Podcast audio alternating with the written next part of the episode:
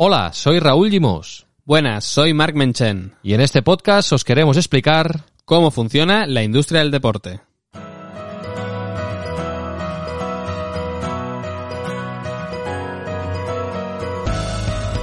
Descubriendo la industria del deporte con Raúl Gimos y Marc Menchen. Un podcast patrocinado por CaixaBank. Bienvenidos y bienvenidas a Descubriendo la Industria del Deporte, un podcast que tiene como meta descifrar el universo económico y organizativo que rodea al mundo del deporte. Lo hacemos siempre junto al director de Tu Playbook, Menchen, con el que en este capítulo vamos a descubrir por qué no veréis marcas en las camisetas del Mundial de Qatar 2022. Vamos a hablar de la relación de las marcas con los grandes eventos deportivos. Marc, se viene Mundial este año al final del 2022, pero yo siempre me pregunto, ¿cómo es que en esas camisetas que llevan las selecciones que disputan un mundial nunca vemos un solo logo de patrocinadores cuando en las ligas eh, o en otras competiciones se cubren todos los espacios posibles?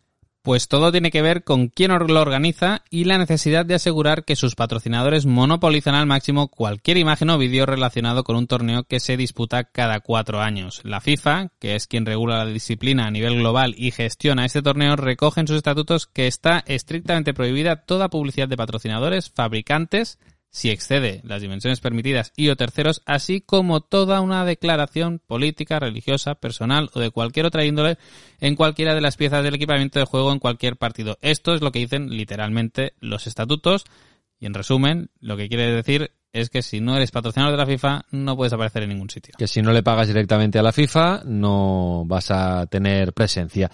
Y eh, en esta normativa no hay ni una sola excepción. En los entrenamientos, por ejemplo, sí que solemos ver a, algunas marcas, ¿no? ¿Es, la única ventana donde se puede ver una marca relacionada con un gran evento? Es la única vía que dan y realmente siempre y cuando no sea el día de partido o el día de antes, en el que se vuelve a blindar que los únicos logos que se ven son los patrocinadores de el campeonato. Y eso que las selecciones siempre van a necesitar algo de exposición para sus patrocinadores. Pensemos que este producto audiovisual es muy intermitente porque son dos o tres momentos al año de parón de las competiciones domésticas de clubes, más las grandes citas como la que vamos a tener este 2022 con el Mundial, que es donde se concentran las audiencias, el seguimiento y por lo tanto el retorno mediático para las marcas. Eso, como ya hemos ido viendo en anteriores capítulos de este podcast, ha ido creciendo, ¿no? Cada vez hay más contenido al margen del directo, de la retransmisión, y eso ayuda a que las selecciones puedan dar más visibilidad a algunas marcas. ¿Hay alguna otra excepción a la norma, Marc?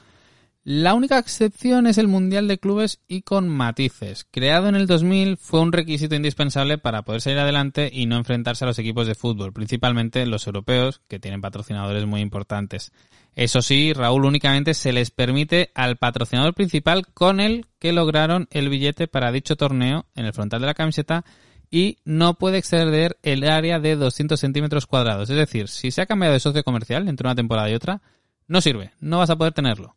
Vamos, que ni rastro de los socios que puedas tener para la manga, la parte trasera de la camiseta o el pantalón, que son los otros activos que habitualmente suelen vender los equipos de fútbol. Porque esta situación, Marc, mm, no se da en las ligas nacionales, en torneos internacionales de clubs y demás. ¿Por qué no?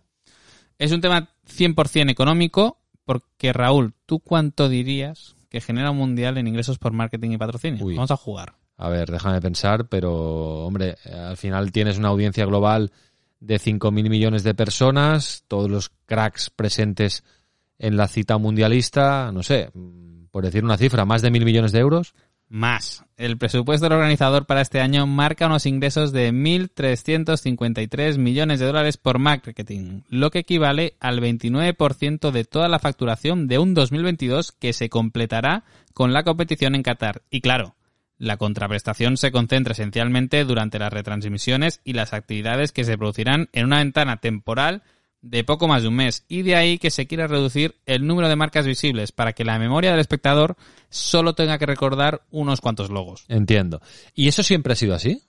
Sí, porque de hecho el concepto del patrocinio deportivo empieza a construirse con los Juegos Olímpicos y con Adidas, que fue la primera marca que apostó por estas estrategias. Hoy, unos Juegos o un Mundial, que coincidiremos en que son los dos grandes eventos deportivos a nivel global, son los únicos que mantienen la obligación de que las prendas de los deportistas durante la competición aparezcan limpias de publicidad, porque la NBA también rompió ese mantra hace un año y también permite que todas las franquicias puedan vender al menos un patrocinio para la camiseta. De momento pequeñito, ¿eh? aquí en, la parte frontal a la izquierda de la camiseta, pero eh, como dice Mark, la NBA ya ha roto esta tradición.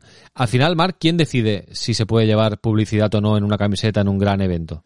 La decisión última siempre corresponde a los organizadores de la competición y todos los clubes reciben siempre un reglamento en el que se recogen todas las normas para poder participar y ahí no se deja nada al azar, dimensiones máximas que debe tener el logo, en qué posiciones de la equipación puede aparecer, incluso las tonalidades de colores que deben tener las prendas. A partir de aquí, si tú no quieres vender un activo, como tradicionalmente pasó con algunos clubes que preferían jugar limpios de publicidad, tú puedes hacerlo. Pero al final la competición es la que dice qué sitios y en cuáles no puede haber un logo. Es decir, que nada queda al azar. De hecho, mucho ha cambiado el panorama ah, desde aquel día de 1974 en el que Johan Cruyff jugó con una camiseta de algodón sin el logo del patrocinador técnico de los Países Bajos porque no le habían pedido permiso. Porque esto del patrocinio deportivo, Marc, para cerrar, ¿dónde podemos decir que arranca? Pues nace precisamente con el Campeonato Mundial de Selecciones de ese año, cuando el hijo del fundador de Adidas, Horst Dassler, vio claro que este tipo de eventos masivos con la irrupción de la televisión podían convertirse en una gran plataforma comercial para sus productos. Y muestra de que el patrocinio funciona es que hoy continúa siendo el proveedor oficial de los balones de los campeonatos de selecciones, incluido el que veremos este invierno en Qatar. Descubriendo la industria del deporte, con Raúl Limos y Mark Menchen, un podcast patrocinado por CaixaBank. Carlos Canto es el CEO de SPSG Consulting y autor del barómetro anual sobre el patrocinio deportivo. Hola Carlos, gracias y muy buenas. Como siempre, un placer estar aquí con todos vosotros. Bueno, respecto a lo que hemos estado hablando, eh, Carlos, eh, ¿cómo crees que impacta en los patrocinadores de una competición que los equipos participantes no, no luzcan publicidad? A ver, eh, el patrocinio va mucho más allá de la visibilidad de marca. Cierto es que la visibilidad de la marca es un, es un derecho de patrocinio que normalmente se considera necesario, pero nunca suficiente. Y más, cuando, cuanto más sofisticado es el patrocinio, menos suficiente es la aparición de las marcas. Es más, en algunos, en algunos contratos de patrocinio con algunas properties seleccionadas, como por ejemplo en los Juegos Olímpicos, como excepto Omega, por ejemplo en el Masters de Augusta, por ejemplo en la NFL, excepto si eres Microsoft o eres Gatorade y alguno más, eh, apenas hay visibilidad de marca. Apenas la property te ofrece dentro de lo que es el acuerdo de patrocinio visibilidad de marca. No obstante, hay muchos patrocinios. Por ejemplo, la NFL, como sabes, es la liga del mundo, la, liga deportiva del mundo que ingresa más ah, a nivel anual, más de 14 mil millones de dólares americanos. Y Wimbledon, que es otro caso, aunque hay alguna visibilidad de marca, pero no tanta como, por ejemplo, en Roland Garros o en el US Open. Y eh, a nivel de patrocinio también generan más ingresos que no Roland Garros, donde hay mucha más visibilidad de marca. Entonces, para resumir un poco esta introducción, la visibilidad de marca normalmente se da, es necesaria, pero no suficiente y cada vez es menos suficiente. Depende de los diferentes públicos objetivos a los cuales se activa y, evidentemente, depende también de los objetivos de patrocinio de cada una de las marcas patrocinadoras. Carlos, en un contexto en el que las marcas cada vez nos pueden impactar por muchas vías, ya no solo la televisión, sino redes sociales, etcétera, ¿esta exclusividad en los contratos de patrocinio sigue teniendo algún tipo de sentido? Eh, por un lado, la marca de la property se refuerza. Hay un libro muy, muy bueno que yo recomendaría a todo el mundo que, que, está en el mundo del, del patrocinio y del branding también, que lo leyera, que se titula Olympic Turn Around. Eh, la versión española no sé, sé por qué se tradujo brillantemente como oro olímpico, pero bueno. Eh, que es de una persona que se llama Michael Payne, que durante muchos años fue el director de marketing del Comité Olímpico Internacional. Y ahí explica realmente por qué, por un lado, restringen el número de marcas asociadas al Comité Olímpico Internacional y dos, cuáles son realmente esos derechos de patrocinio que otorgan, que ofrecen a las marcas vinculadas al Comité Olímpico Internacional y evidentemente no hay nada, excepto, reitero, Omega o alguna muy, muy, muy técnica y muy, muy concreta, no hay visibilidad de marca. Cuando tú vas a un estadio que se celebra una, una piscina, una cancha, un pabellón donde se celebran los Juegos Olímpicos, no ves marcas ahí, comparativamente, por ejemplo, con la UEFA Champions League. Eh, o cuando tú lo ves por una pantalla, no ves marcas. Reitero, excepto Omega y alguna más muy, muy técnicas. Una se refuerza la identidad corporativa y el valor de la marca, de la property, ¿eh? No del patrocinador, sino de la property. Y luego, en la activación de ese acuerdo de patrocinio, ahí sí que se permite utilizar la marca, en este caso, los, los aros olímpicos o el emblema del, de los Juegos Olímpicos más locales con el comité organizador local o, o del IOC en general. Pero que eh, esto refuerza realmente a la propia. Por parte de la, de la marca, a ver, en patrocinio, y esto es casi, casi eh, el ABC del patrocinio, ¿no? Hay como dos, dos fases. Primeramente es la adquisición de los derechos de patrocinio por los cuales tú te asocias a una property en consideración y la otra es la activación de este acuerdo de patrocinio, de estos derechos que tú has adquirido a través del acuerdo de, patrocinio. Y es realmente en la activación del patrocinio donde tienes que desarrollar toda esa estrategia para dar a conocer, para comunicar esa relación que existe.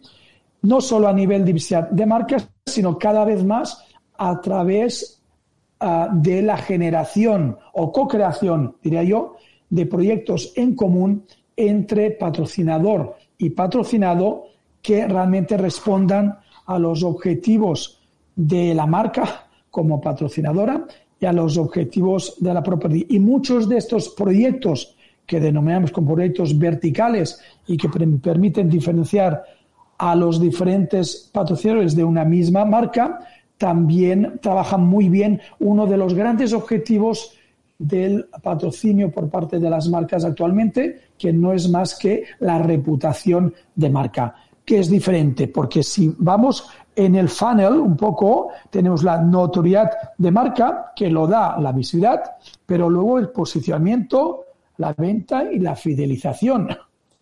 Eh, por mucho que aparezca mi marca, si no realmente trabajo bien la propuesta de posicionamiento y luego la, la venta y la federación, la marca, eh, la visibilidad de marca, pues me, eh, no alcanza por, por sí sola todos los objetivos de patrocinio por los cuales yo invierto ese, ese dinero.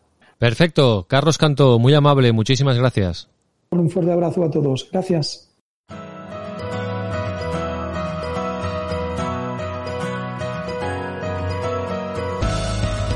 Descubriendo la industria del deporte con Raúl Gimós y Marc Menchel. Un podcast patrocinado por CaixaBank. Como hemos hecho en todos los capítulos de Descubriendo la industria del deporte, vamos a cerrar este episodio con tres ideas, eh, tres eh, frases que pueden resumir el contenido que os hemos ofrecido hoy dedicado a las grandes marcas y los grandes eventos. Marc, ¿cómo resumiríamos lo que hemos explicado en este capítulo?